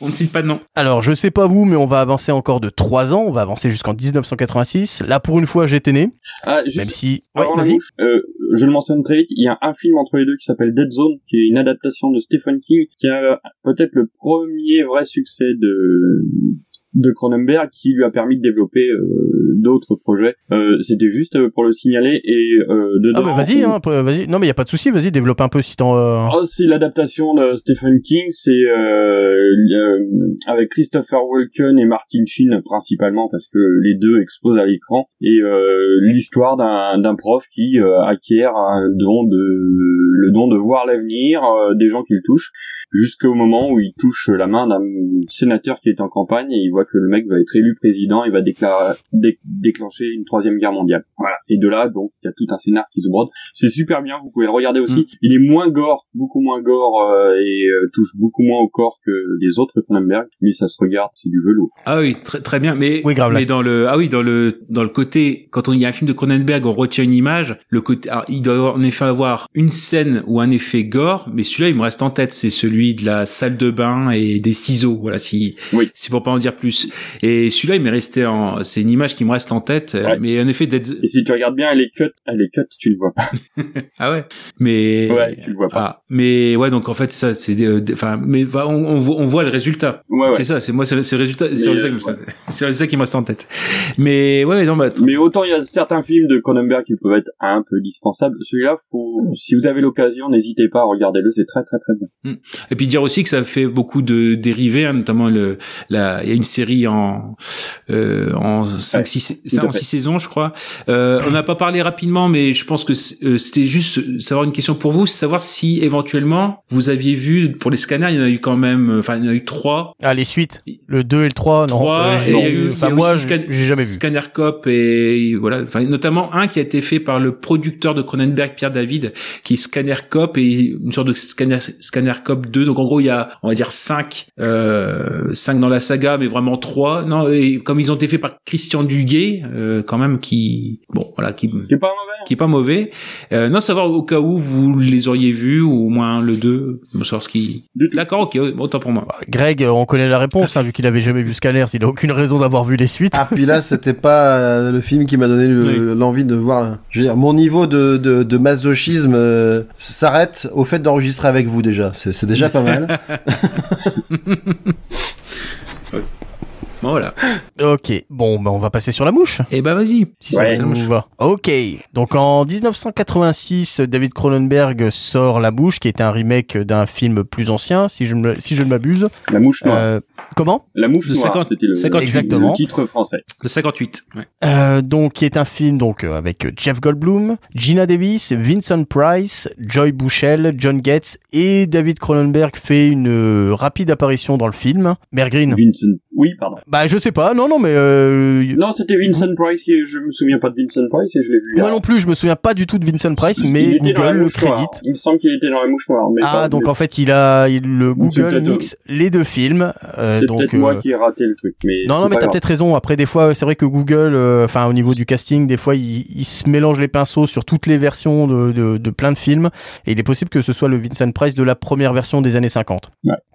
Euh, Mergreen, est-ce que Bah, tu peux faire le résumé du film? Oh oui, alors attends, deux toutes petites secondes. Euh, donc c'est l'histoire d'un scientifique euh, qui s'appelle Seth Brundle, euh, qui est une espèce de euh, scientifique un peu lunaire qui fait ses expériences dans son coin et qui rencontre une journaliste qui s'appelle Vé- Véronica, si ma est. Oui, c'est ça. Il la ramène dans son labo et lui montre une machine à téléporter. Donc il fait ça avec, il commence à lui montrer avec un bas et il montre que voilà le truc se téléporte euh, elle elle est fascinée par ce type et, euh, et il tombe amoureux et lui il fait il fait ses expériences il veut transporter un être vivant. Jusqu'au jour où il fait l'expérience sur lui-même mais dans un des deux téléporteurs vient avec lui une mouche qu'il ne voit pas. Et il ressort du deuxième téléporteur on va dire un peu changé. C'est pour pas spoiler Hmm. je vais en dire plus mais un peu changé. Et, euh, et il va évoluer vers quelque chose de nouveau. Ça vous va? Hmm. C'est très bien, c'est très bien résumé. J'ai Gravelax dans la, la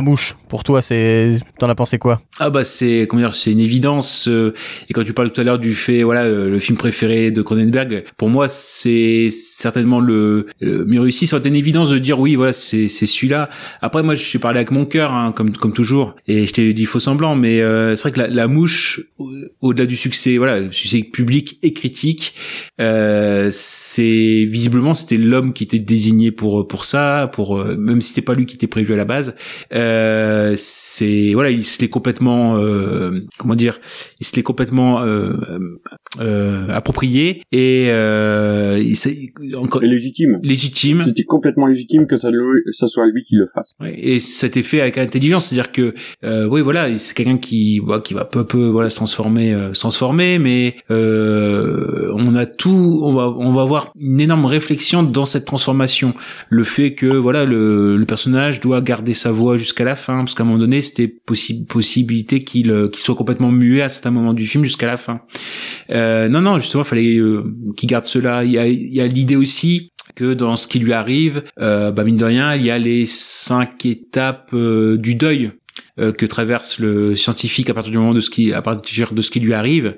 Euh, on pourra peut-être en parler après, quoi. Mais là aussi, il y a une réflexion pour un film qui, euh, quand même, part d'un sujet fantastique, euh, qui peut être série B. Enfin, il y a beaucoup de petits miracles. C'est-à-dire que c'est souvent dans ce, dans ce dans ce genre de film, on pense sou- souvent que ce sont des évidences, que c'était forcément Cronenberg qui devait être à la réalisation. Bah non, c'était un autre réalisateur. C'est un qui est pas trop connu, qui fera juste, je pense, en, en film à peu près connu, Embrasse-moi vampire.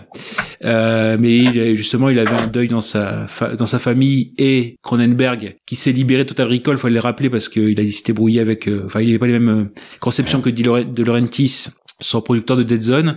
Euh, bah donc Bah, Total Recall, c'est encore un, c'est encore autre chose. Voilà. hein. Il y a- On en parlera peut-être après, mais c'est, c'est encore plus que, euh, il s'est encore plus que libéré de Total Recall. Ah oui, ça, c'est-à-dire que là, en effet, il a, il a laissé le poste libre et il est arrivé sur sur la mouche.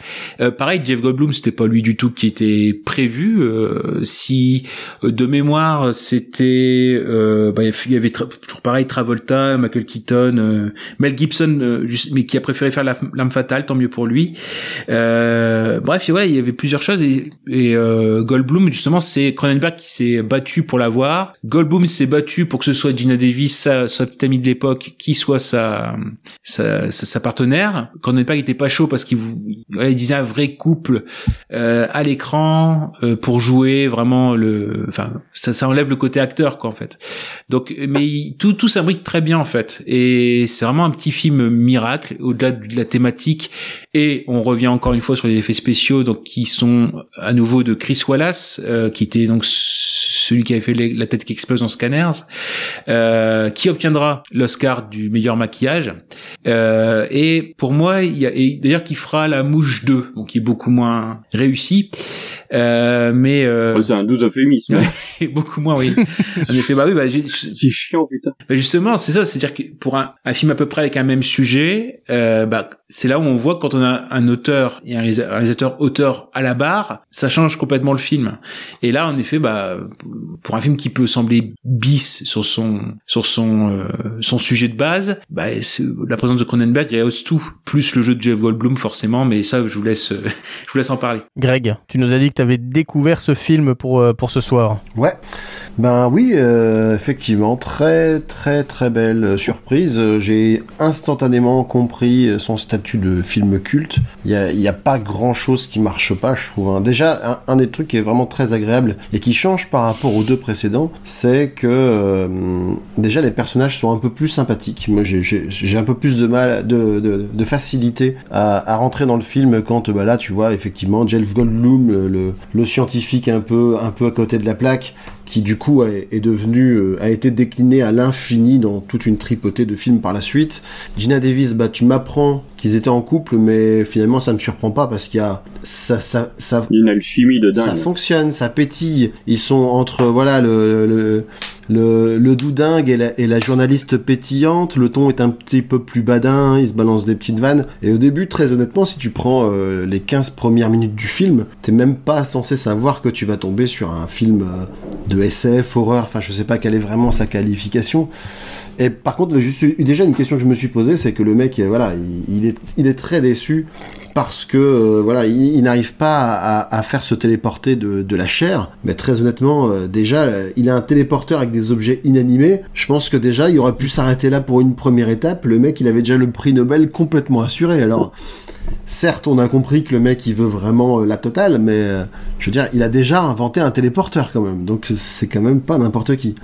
Et puis euh, après, on voit effectivement la lente, euh, descente aux enfers euh, du, personnage. Et là aussi, l'espèce d'évolution avec la transformation qui, au début, apporte que des bénéfices. Et puis petit à petit, on voit euh, les, les côtés, euh, les, les désavantages, voire les tares qui s'accumulent. Ça, c'est une thématique qui a été reprise 150 fois depuis et, et rarement aussi bien, je trouve. Donc euh, ça, c'était c'était vraiment cool. Euh, J'ai noté aussi Lex, euh, Lex qui, qui, qui était relou, vraiment très très relou au début, qui à la fin devient un peu plus sympa, voire semi-héroïque. Enfin, il se rattrape. Bon, ça lui coûte cher, hein. il, il finit pas tout à fait indemne, mais au début, tu te dis celui-là, c'est vraiment un gros con, il va lui arriver des trucs. Et la- Pas de bras, pas de, pas de chocolat. hein. voilà, à la fin, il se rattrape un petit peu et tu te dis, ah non, bah peut-être qu'il mérite d'être sauvé, quoi. Enfin.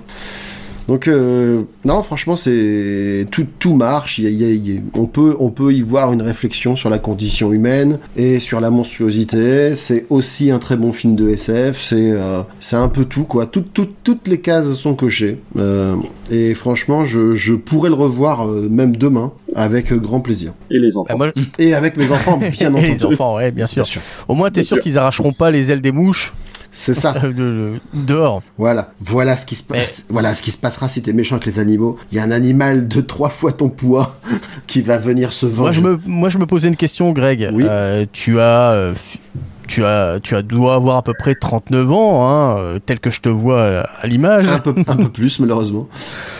Et tu n'avais jamais vu la mouche? Non, bah non parce que j'ai, en fait, j'ai beaucoup plus, j'ai une culture euh, cinéma beaucoup plus solide dans les films des années 90 que ceux des années 80. Il y a beaucoup de classiques des années 80, particulièrement dans la SF, euh, que à côté desquels je suis passé parce que je, il y en a beaucoup qui, qui ont, qui ont énormément mal vieilli et j'avais pas forcément envie de m'infliger ça. Et celui-là, par contre, je suis content de l'avoir revu. Après, euh, ouais, c'est vrai que comme tu disais, tu étais à la campagne et euh, des fois, en fonction de la cinématographie, je pense, hein, je sais pas si vous serez d'accord avec moi, Gravelax et Mergreen, mais en fonction de la cinématographie de certaines personnes, tu peux dire ou pas où ils ont vécu. Parce que par exemple, La Mouche, c'est un film qui est typiquement vidéoclub ou un film qui, aurait, qui est passé sur Canal+.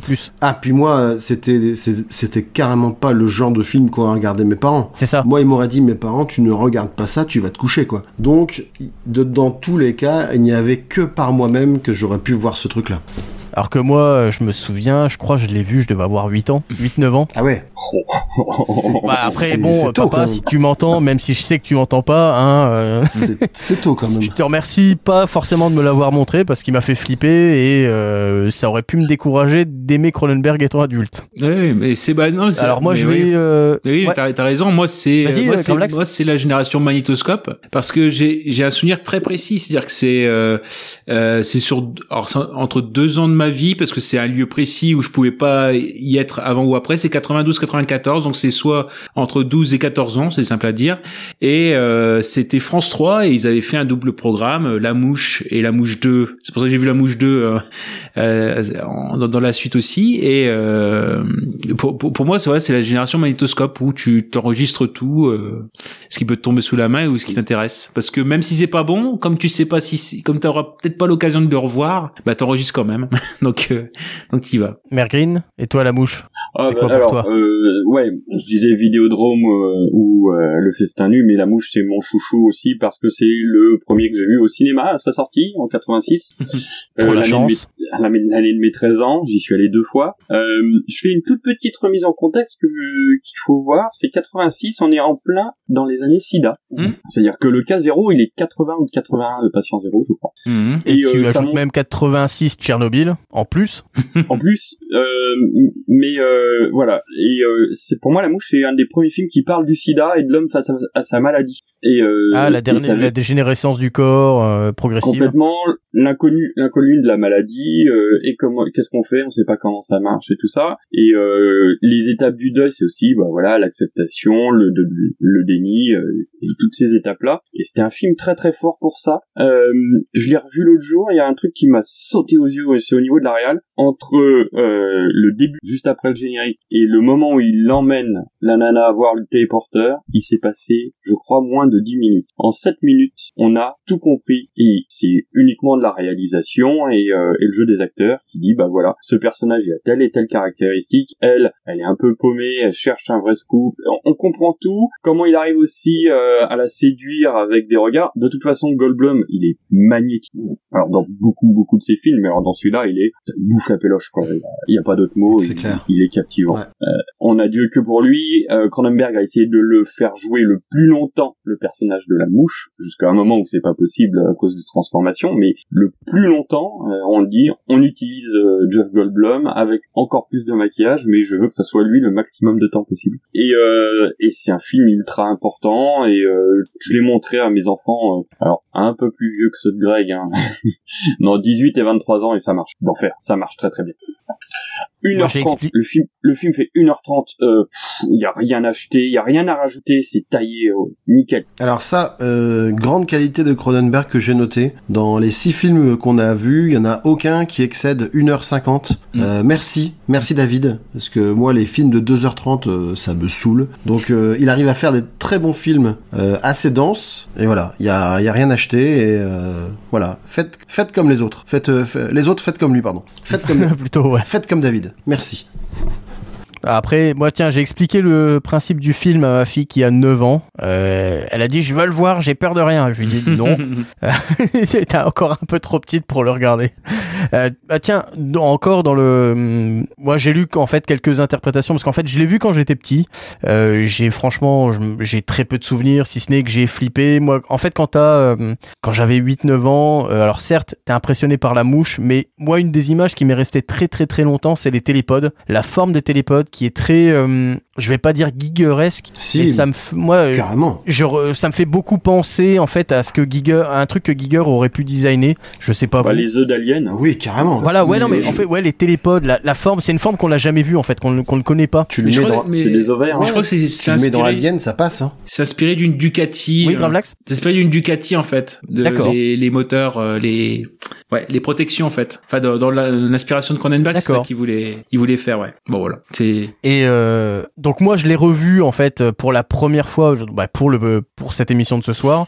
Donc il y a quand même un gap de, de 30 ans qui s'est passé entre les deux visionnages. Euh, moi moi j'ai j'ai surkiffé le film. Les effets les effets visuels marchent encore très bien actuellement. Euh, on est loin de certains de certains films qui vieillissent très qui vieillissent très mal avec la bah tiens la- dans l'émission de la semaine dernière je parlais de Fantôme contre Fantôme ou la 3D. Moi je trouvais qu'elle avait très très mal vieilli. Là Ouais, les effets pratiques expérimental hein, sur Phantom. Là, contre c'était Phantom. expérimental, mais je n'excuse pas forcément l'expérimental sur des choses qui auraient pu être faites euh, plus facilement et qui auraient mieux vieilli en, en effet pratique. Euh, là, pour le coup, après, euh, c'est que mon point de vue à moi, mais le Brendel Mouche fonctionne encore très bien en 2022. Mhm. Je dis pas qu'on pourrait pas faire mieux avec des, on va dire, des nouvelles techniques de, de, de maquillage, des nouvelles prothèses, mais le film vieillit très bien, il patine très bien avec l'âge. Et là où je parlais, tiens, tout à l'heure de l'intellectualisation de, des, dire la surintellectuali- la surintellectualisation des sujets de Cronenberg, il y a certains qui voient dans la mouche, euh, on va dire en filigrane, un message sur les violences faites aux femmes, sur, euh, par exemple, euh, le personnage de Véronica, qui ne n'existe qu'au travers des hommes. Euh, on dit par exemple son ex qui est très présent avec elle, qu'on pourrait limite la considérer comme une femme battue et parce qu'elle revient toujours vers lui. Il y a toujours, euh, il y a toujours un retour. Même même euh, cette Brundle qui, euh, euh, on va dire, la domine de par sa de par sa connaissance, de par sa science. Elle est euh, elle est ébl- éblouie par euh, par le par le débordement de science qui lui. Parce que moi par exemple, là où tout le monde, enfin là où t'as dit Mergreen que dans les dix premières minutes, elle va chez lui. Moi, je trouve que dans les dix premières minutes, ça va beaucoup trop vite en termes de, euh, en termes de, de, de construction. Même si je comprends que c'est une journaliste qui veut son sujet, je trouve que l'amourette va beaucoup trop vite en termes de construction. Et puis, et puis big, Et big up à elle pour pas s'être barrée, hein, parce que quand tu vois l'appartement du gars, Hmm. euh, moi je suis une fille. ouais, mais c'était classe à l'époque. Ah, non, non, moi je, le truc pas, éclairé Attends, c'est un loft. pas éclairé, euh, complètement euh, sournois comme ça, moi je me barre dans la seconde. Non, mais on peut y voir justement la pression des hommes sur, sur les femmes à l'époque. Moi, je vois l'inverse, mais bon, c'est. Non, mais après, justement, c'est, est-ce que c'est une surinterprétation de, on va dire, d'intellectuels, euh, des, on va dire, des magazines et autres. Je pense, euh, mais... mais moi je vois l'inverse. Je vois une femme qui s'émancipe, qui dit bah non, moi j'en ai marre du du du train-train et du rôle que vous me faites jouer. Je veux aller voir autre chose, donc je vais euh, tenter, oser l'aventure, même si c'est dans un appart flippant. Et je, je suis fasciné par ce truc qui n'existe pas ailleurs. Et je prends les rênes. Et quand elle dit bah je me barre, je me barre. Et euh, l'enfant je le garde ou je le garde pas. Et c'est elle qui dit non, je ne garde pas cet enfant. Et donc c'est une nana qui lutte contre justement la condition qui lui est qui lui est apportée. Mais c'est Ah. une autre. Ouais, c'est ça, c'est c'est les film. films, les films de Cronenberg sont libres, souvent libres à interprétation, et aussi souvent les gens, ils voient ce qu'ils ont envie d'y Hmm. voir aussi. Ouais, ouais, un néo-nazi va te dire, mais non, c'est l'avènement du quatrième Reich. Hmm. N'importe qui, si, mais il va aller chercher euh, les symboles qui vont lui faire le, dire le ça. surhomme. Exactement. Mais, euh, mais euh, bon, là, faut être con comme un néo-nazi pour vous trouver ça, mais mais sinon, euh, oui, euh, il y a des surinterprétations. C'est pour ça que j'avais mis des grosses, grosses réserves sur euh, ce que j'avais dit sur Vidéodrome. Ah, oula ouhou. Quoi, sur la Betamax Ouais. Ah mais là, là où tu parles des interprétations, moi, euh, moi, il y, a- il y a un passage qui m'a vraiment régalé et c'est un passage qui, qui est depuis quasiment inédit dans l'histoire du cinéma. C'est que Jeff Goldblum, au début du film, il explique que lui, c'est un scientifique qui est spécialisé dans un domaine et que pour l'assemblage de sa machine, etc., il ne sait pas tout faire. Il a demandé à des mecs qui savent mieux que lui. Ça, je veux dire, dans, dans Hollywood, ça n'existe plus. Aujourd'hui, un scientifique à Hollywood, un, un mec qui fait de la biologie, il sait hacker des ordinateurs, euh, il sait, il sait étudier la physique nucléaire en 7 secondes chrono. J'ai trouvé ça incroyable qu'un scientifique hollywoodien fasse preuve d'un peu de modestie. Rien que pour ça, C'est un scientifique couteau suisse. euh, ouais, voilà. Le mec, il, dit très humblement, moi, je, moi ça je connais pas, je demande à des mecs qui savent. Nom de Dieu, qu'est-ce que ça fait du bien? C'est vrai, c'est vrai. Est-ce que vous avez encore des choses à dire sur la mouche? Ah bah je vais aller très. Plein, mais ça serait trop long. Ouais, je vais aller très. Non, mais allez-y, Je vais il aller- n'y a, aucun non, problème. non, c'est bon. Non mais je vais faire des petits trucs en cascade euh, rapidement, dire que ce qui est surprenant c'est que c'est une production comme Elephant Man euh, Mel Brooks. Ah ouais, C'est Mel Brooks, et oui, et bon, il avait fait tout pour cacher parce que justement le but c'était euh, euh, les- le public en sachant ça peut-être qu'il aurait pas pris le film au sérieux, euh, donc euh, voilà, donc il a un peu caché caché ça. Euh, oui, qu'en effet Cronenberg a été surpris pour rebondir sur le, le propos sur le SIDA que justement on fasse le parallèle avec le SIDA. Lui, c'est vrai qu'on peut voir ce qu'on ce qu'on veut. Lui, il était juste parti sur l'idée de, en gros, le quelqu'un qui a le cancer en fait et comment peu à peu, voilà, il y a cette ce, ce cheminement là qu'en fait. Mais après qu'on puisse. Moi, oui, vas-y. je parlais juste d'une résonance que j'avais Ah. trouvée. Hein. J'avais pas dit que c'est Cronenberg, avait- mais je, je trouvais que justement ça résonnait très bien avec les années SIDA. Bah oui, parce que malgré, lui, en fait, je pense que c'était pas l'intention de base, mais que le, le contexte a fait que on a raccroché ça aussi au, au, au SIDA. Euh, non, notre truc sympa, plus sympa, c'est euh, par exemple le fait quand on vous regarderez le film, si pour les auditeurs, quand on voit les, les auditrices, quand vous reverrez le film ou le, vous le verrez tout court, c'est par exemple quand euh, il y a Jeff Goldblum qui, enfin, qui perd son oreille droite, c'est la vraie réaction de Dina Davis. Euh, une vraie réaction de dégoût. C'est plus l'actrice qui joue, c'est la, c'est Dina Davis qui est authentiquement dégoûtée. Euh, c'est une réaction de dégoût authentique. Voilà, ça c'est plutôt, plutôt pas mal. Et juste pour rebondir aussi, c'est sur le, le fait de la façon dont on a dont le film est pensé, c'est vrai que à aucun moment, même si bah Brendel, enfin Seth Brendel, ça va être le personnage qui va à qui va arriver des trucs et qui va avoir des, des accès de violence. Rappelez qu'il tue personne dans le film, il blesse, mais il tue, ou il- plus ou moins violemment Il dissout quelqu'un. il dissout, voilà, mais il tue personne, voilà. Et ce qui fait que jusqu'au bout, il y a eu cette volonté de pas, on est toujours avec lui quand même, euh, malgré ce qui lui arrive, on est toujours dans l'empathie vis-à-vis de lui. Et justement, ça a été une intelligence de Cronenberg parce qu'il y avait, une- il y avait pour choquer le public, il y avait une, une des scènes qui a été coupée, qui est celle du babouin chat. Je sais pas si vous la connaissez. Ouais. Voilà. Où en fait c'est, bah, c'était coupé, mais c'est, euh, euh, voilà, Brundle qui, pour ses expériences, c'est savoir s'il peut s'en sortir, euh, teste, euh, en effet, le, le croisement entre un babouin et un chat. Forcément, c'est une atrocité qui en sort et il le tue à euh, coup de batte ou de coup de tuyau, enfin de barabine, ou chose comme ça. Ce qui fait que à partir de ce moment-là, ça ne rendait plus le personnage de Brundle sympathique. À partir de ce moment-là, c'est même un chat, même euh, zombie ou même même mutant. euh, voilà, c'est pas, on, on, on fait pas de mal au, chat, on le sait encore aujourd'hui. Euh, c'est tout mignon. Mais euh, donc il y a cette partie-là. Donc jusqu'au bout, il y a cette euh, cette idée de rester en empathie avec euh, Brundle et notamment dans une des fins qui était prévue, c'était euh, par exemple que euh, Véronica retournait avec son ex.